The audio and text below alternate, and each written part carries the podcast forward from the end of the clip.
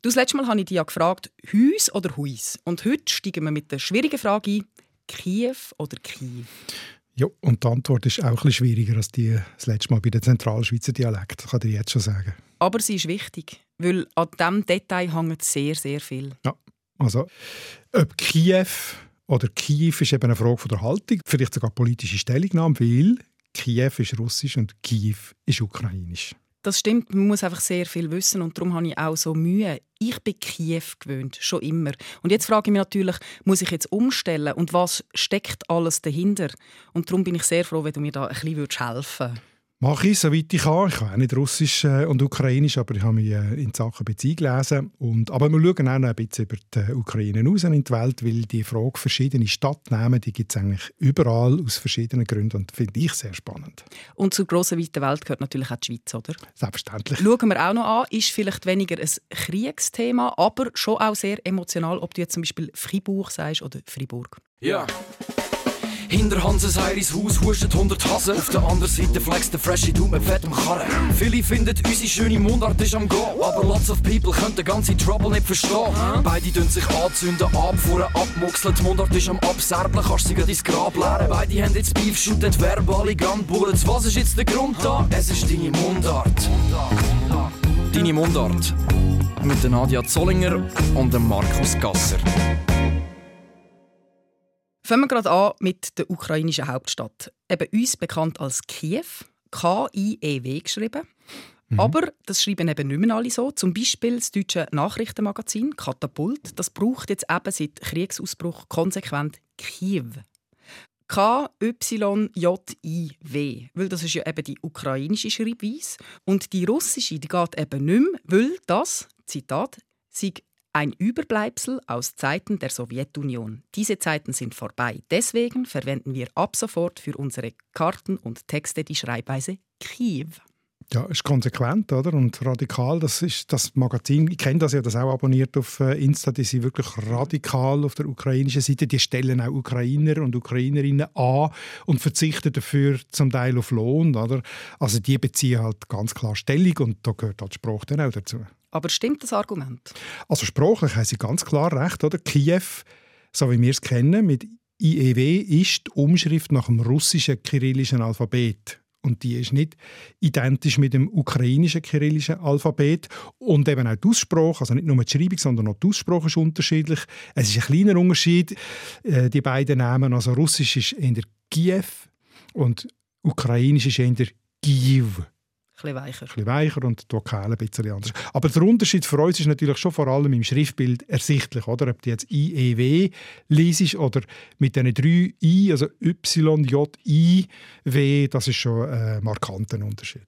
Aber man sieht ja eben beide Varianten. Es machen es nicht alle so wie das Katapult-Magazin. Ja. SRF macht es anders. Und darum bin ich zu der SRF-Nachrichtenredaktion gegangen.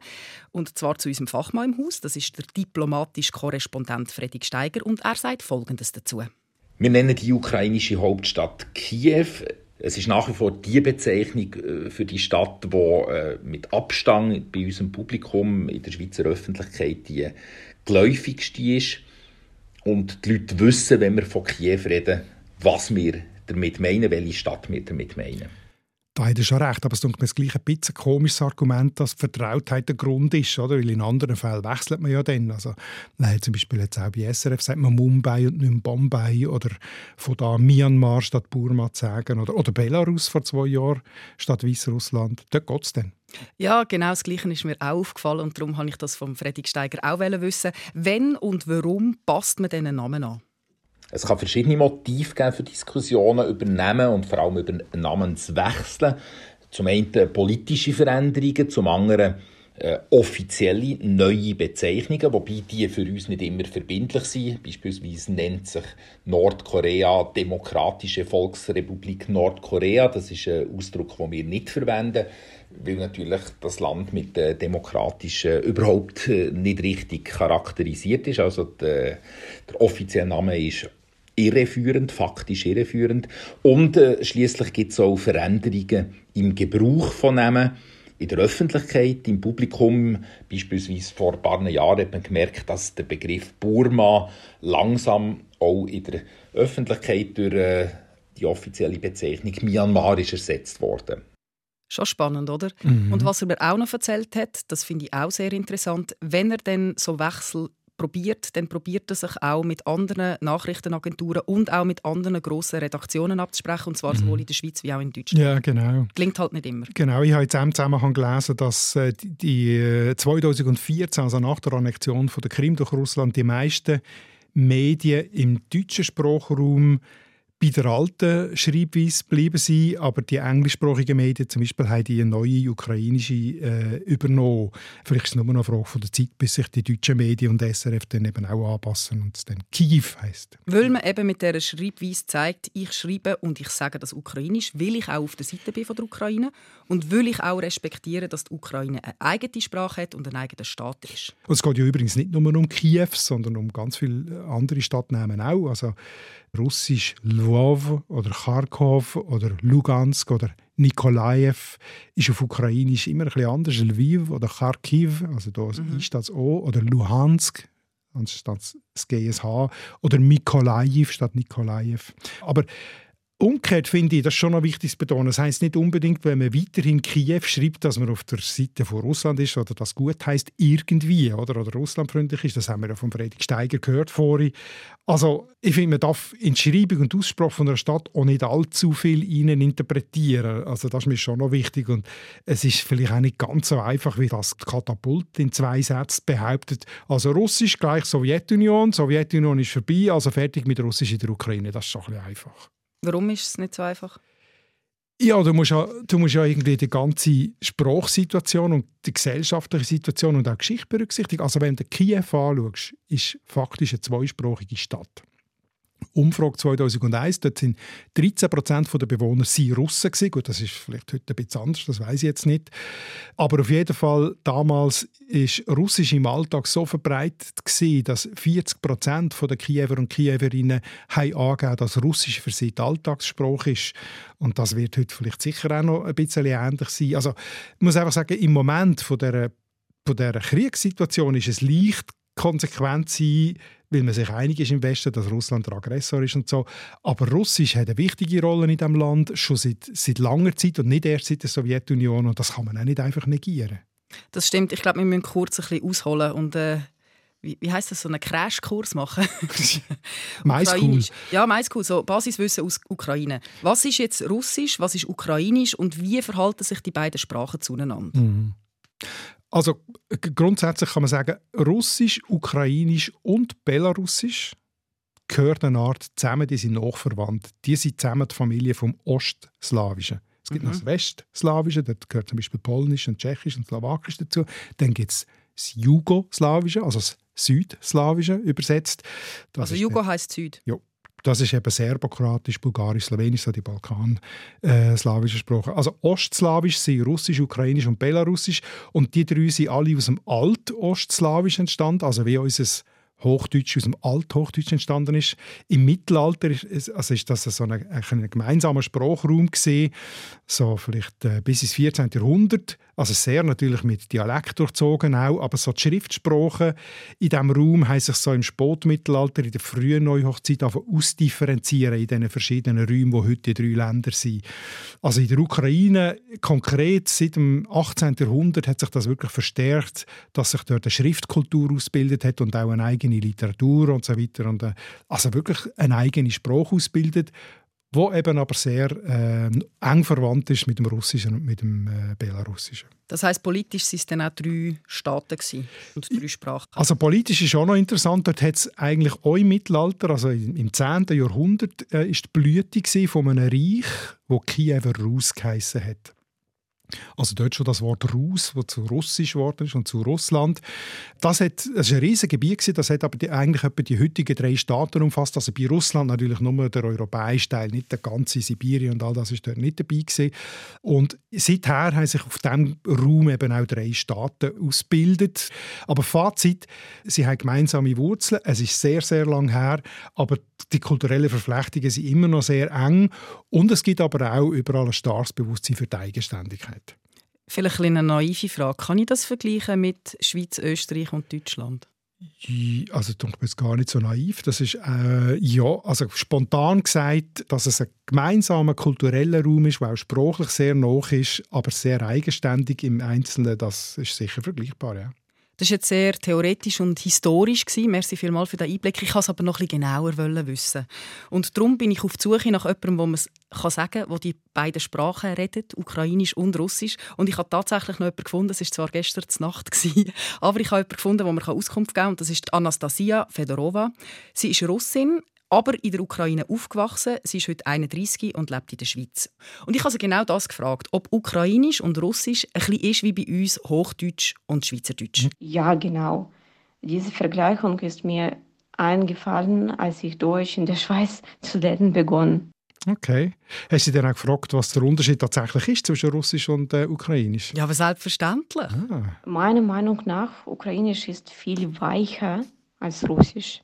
Ah, das ist gut, weil ich habe mich auch noch, ich habe den Kollegen äh, Felix Münger gefragt von der Literaturredaktion, der kann Russisch und der hat auch genau das gesagt, das Ukrainische sei oft weicher, legerer, fauler, hat er gesagt. Er hat dann so gesagt, äh, Ukrainisch hat wieder Hamilton-Filter drauf. David Hamilton, so der, kennst du ihn? Ja, Bilitis war so ein Film, gewesen, so, eben alles mit Weichzeichnerfilter und so. Ah, okay. Also die Ukrainer sagen zum Beispiel das G nicht, sondern machen dort das H. Also beim Stadtnamen russisch Lugansk ist ukrainisch eben Luhansk. Ähm, das ist ein Unterschied, hat er mir gesagt. Und dann hat er mir auch noch gesagt, äh, das Ukrainische macht die Lautreduktionen nicht, was das Russische macht. Also Beispiel Milch. Mhm. Geschrieben auf Russisch und Ukrainisch gleich, Moloko mit 3 O, Moloko. Aber die Aussprache auf Russisch ist Malako. Also das O wird so reduziert zu einem Ö, Malako. Und im Ukrainischen bleibt das aber nicht reduziert, Moloko. Also das ist ein Unterschied, und das hören wir eben auch vielleicht in dem äh, Kharkov, Kharkiv, also dass es da Vokalunterschied gibt. Aber wenn die Sprachen so weit auseinander liegen, wie Schweizerdeutsch und Hochdeutsch, dann verstehen ja die Russen die Ukrainer nicht wenn sie nicht in der Ukraine leben und sich das nicht gewöhnt sind, oder? Müsste man ahnen. Und das hat mir eben auch Anastasia bestätigt. Aus meiner Seite, aus meiner Sicht, ist der Unterschied nicht so groß. Aber ich bin nicht objektiv, weißt du. Ich kann beide Sprachen, aber meine Freunde aus Russland, die nie, nie in der Ukraine gewohnt oder ukrainische Filme gesehen haben, würden überhaupt nicht verstehen.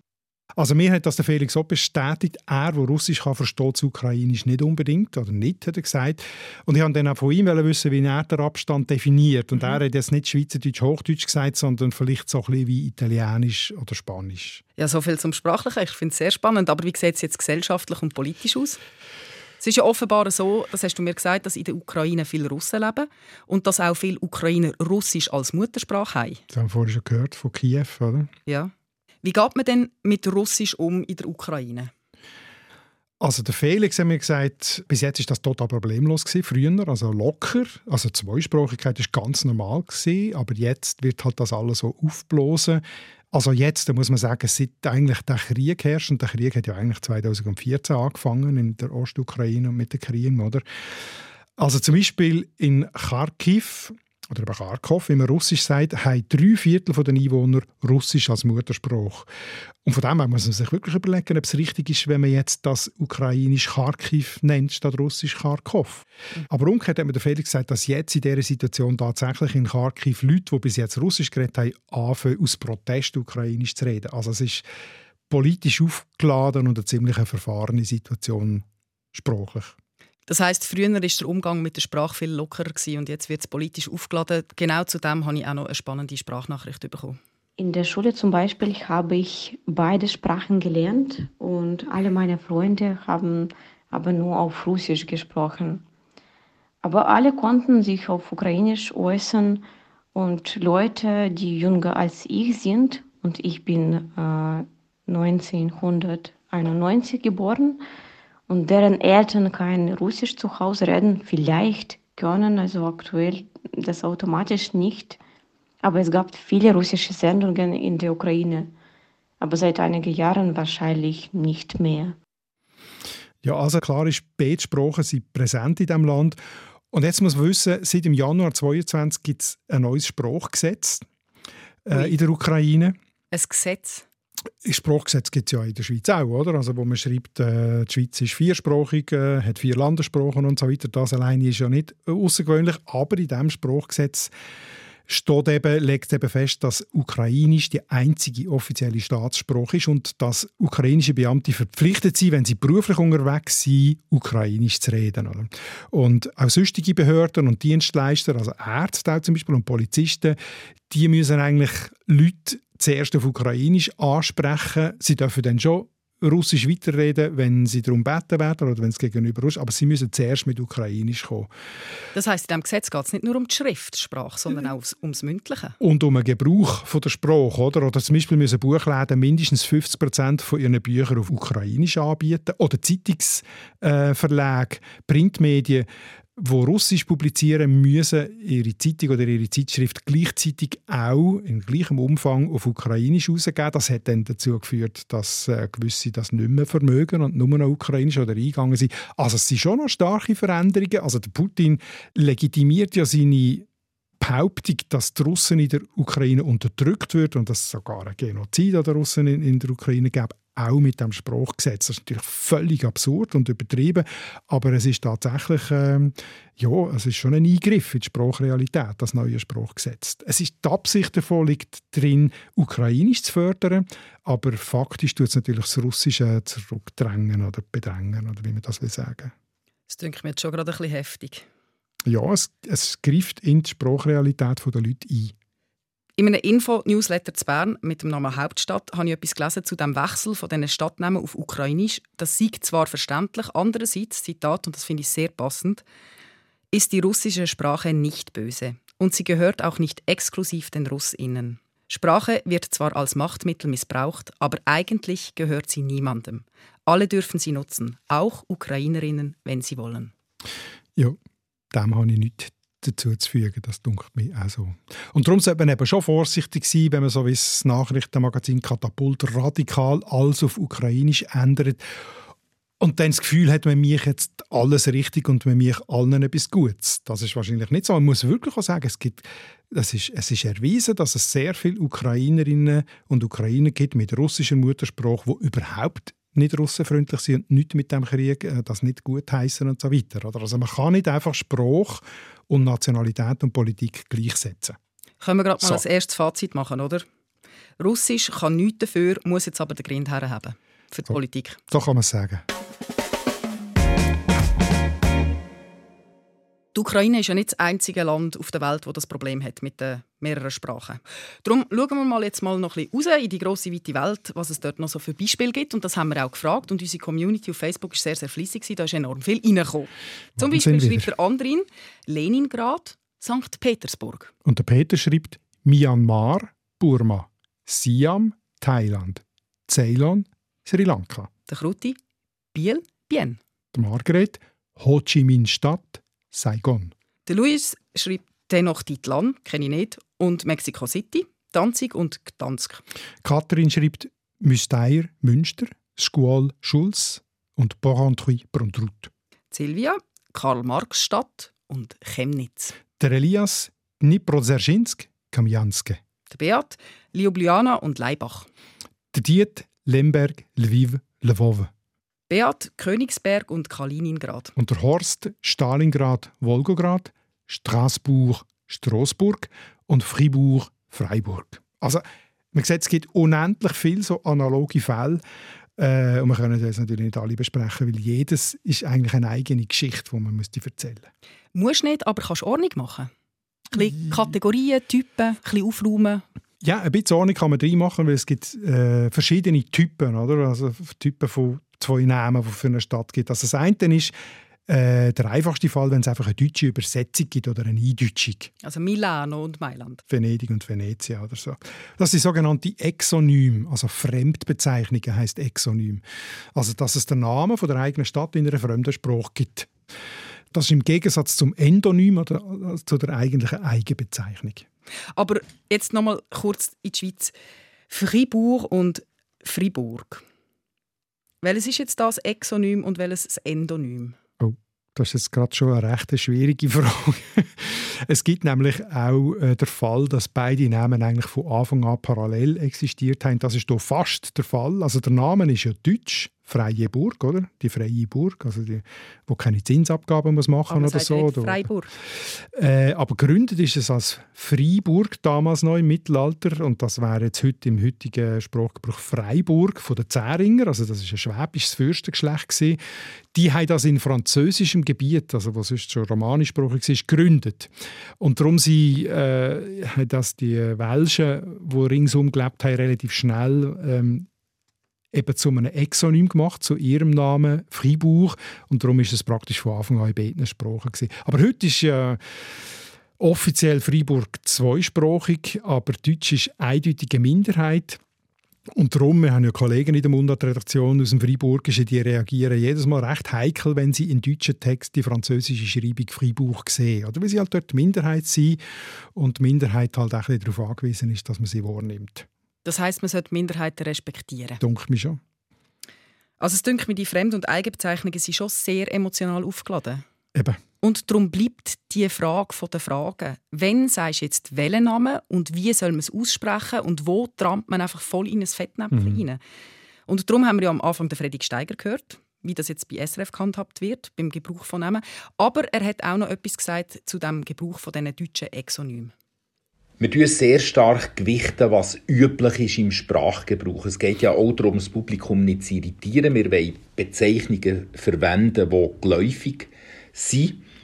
Und in den Fällen, wo es deutsche Bezeichnungen gibt, beispielsweise für Länder oder für äh, Städtenamen, verwenden wir selbstverständlich die. Also wir sagen nicht äh, France, sondern Frankreich. Wir sagen nicht Milano, sondern Mailand, nicht Moskwa, sondern Moskau und nicht Beijing, sondern Peking.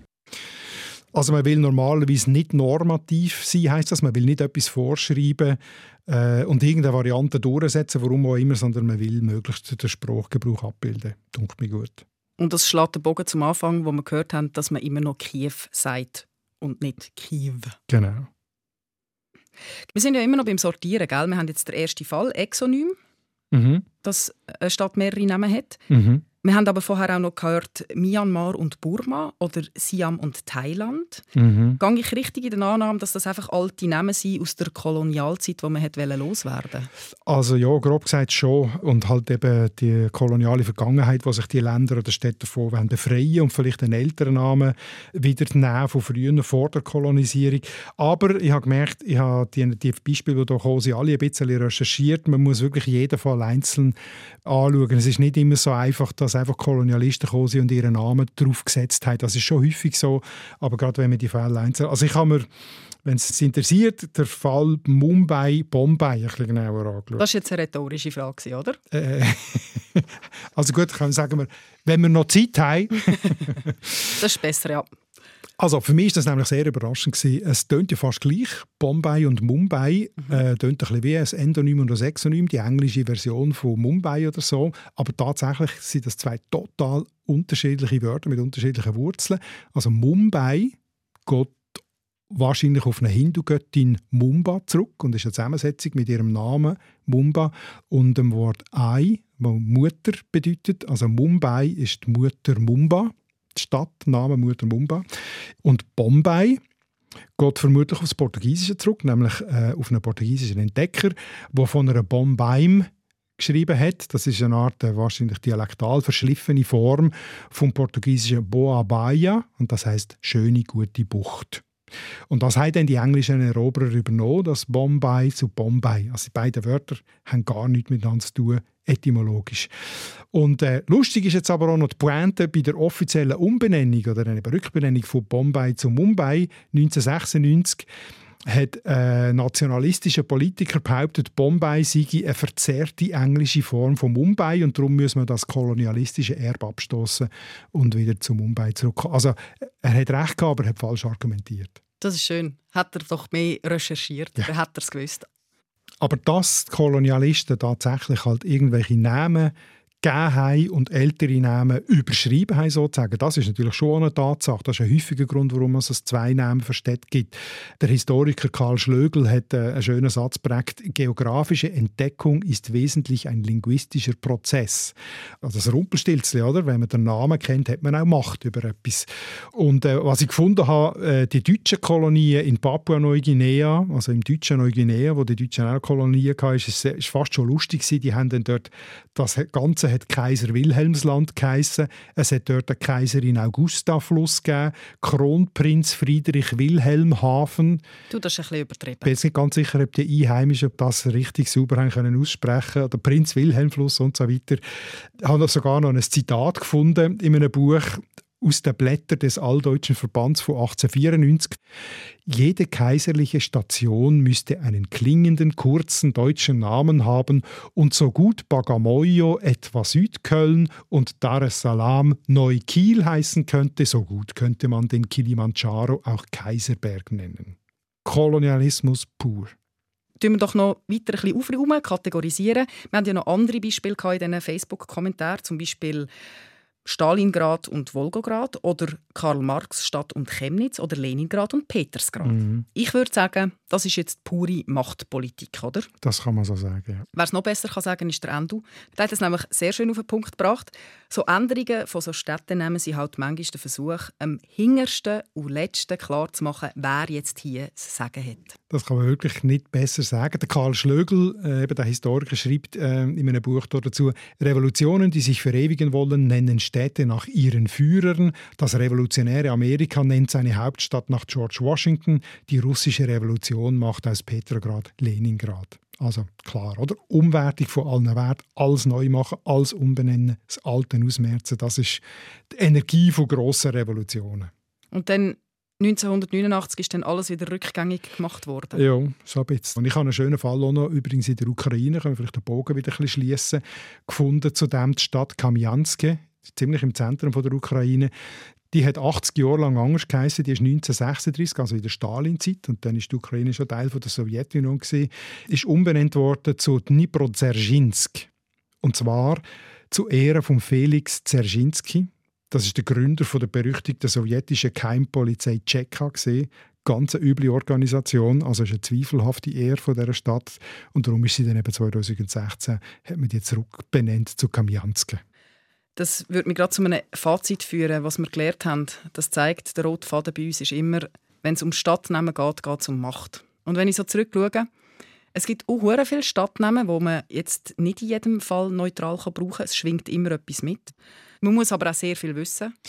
Ja, das ist eben das Problem, dass man dann unwissentlich etwas falsch machen kann. Richtig, weil man kann ja eine Sprachminderheit verletzen oder beleidigen, wenn man jetzt zum Beispiel Fribourg sagt, statt Fribourg. Man kann aber auch noch andere Fehler machen. Man kann alte kolonialistische Denkweisen aufleben, wenn man den falschen Namen braucht. Bombay. Zum Beispiel, ja. Und ich merke es gerade, wenn ich mir selber zulasse, man kann einfach sehr viel falsch machen. Vor allem, wenn man zu wenig weiß. Mhm. Überall Fettnäpfchen, es ist schwierig. Und dabei haben wir noch nicht einmal alle Fallstricke angeschaut. Bei Sitten und Sion sind wir noch nicht einmal vorbeigekommen. Das stimmt, aber den könnten wir vielleicht beim nächsten Mal anschauen, weil dann geht es ja um französische Lehnwörter in der deutschen Sprache. Und da könnte man ja Sitten, Sion könnte man fast ein bisschen dazu nehmen. Sogenannte Gallizismen. Gallizismen? Also französische Lehnwörter aus, aus dem gallischen Raum, aus dem Französischen. Es gibt, man sagt ja Romanismen, das sind Lehnwörter aus allen romanischen Sprachen, also auch aus dem Italienischen. Mhm. Verstanden, wir schauen also nur Gallizismen an. Genau. Trottoir. Trottinette. Chauffeur. Vermicell? Perron. Perron ist schön. Oder das Bötäterli. Ah, das Bötäterli ist sehr schön. Das Tiruärli. Du merkst, es sind Tausende und äh, eigentlich vermutlich viel mehr als Englische. Nur fallen sie nicht auf. Bin ich noch nicht ganz überzeugt. Darum würde ich sagen, wir müssen zuerst fleissig sammeln. Darum schick du mir deinen Lieblingsgallizismus auf mundart.srf.ch und dann freue ich mich auf ein sehr ein grosses Bouquet. Und dann würde ich sagen, adieu, merci. Das ist der SRF-Podcast «Deine Mundart» mit Nadia Zollinger und Markus Gasser. Produktion Anita Richner, Ton- und Audio-Layout Livio Garlin und Benjamin Pogonatos, Distribution Hans-Jörg Bolliger, Projektverantwortung Susanne Witzig.